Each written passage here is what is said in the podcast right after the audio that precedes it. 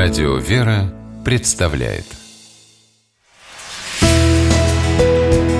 Литературный навигатор Здравствуйте! У микрофона Анна Шапилева.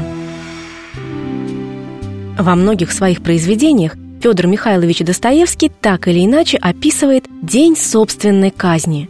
Еще молодого писателя, участвовавшего в собрании запрещенного кружка, приговорили к расстрелу.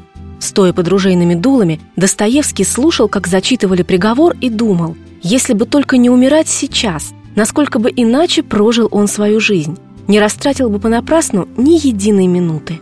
Как известно, в самый последний момент императорским указом казнь была отменена, но о случившемся с ним Достоевский никогда не забывал. Писатель даже утверждал, что постоянное памятование об этой несостоявшейся казни помогало ему жить. На страницах сборника статей, эссе и интервью под названием «От смерти к жизни. Как преодолеть страх смерти» эту историю из жизни классика вспоминает митрополит Сурожский Антоний.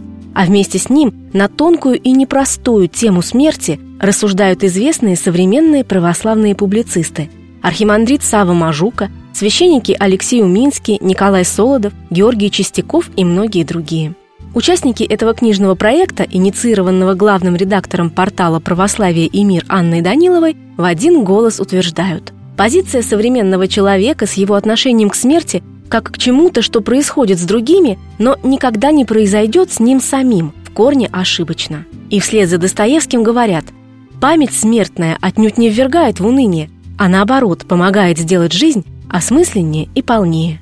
Авторы сборника «От смерти к жизни. Как преодолеть страх смерти» подчеркивают, что человек был создан Богом бессмертным. Однако вследствие первородного греха человек сам впустил смерть в мир. И все же Бог его не оставил. Вочеловечившись, Христос разделил с людьми эту страшную неизбежность, умерев на кресте, а своим воскресением вновь даровал нам вечную жизнь.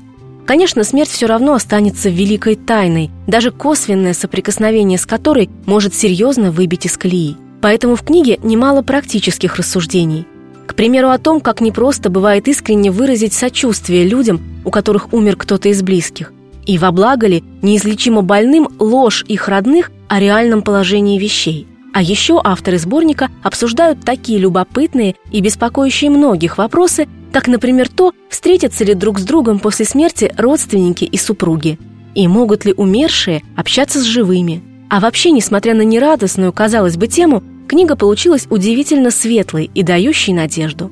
Ведь все, о чем в ней говорится, подкреплено мощным авторитетом Евангелия, которое утверждает «жизнь не заканчивается со смертью».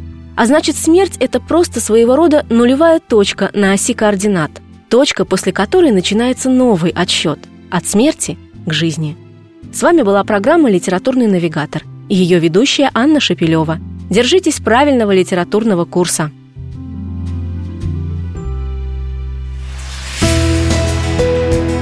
Литературный навигатор.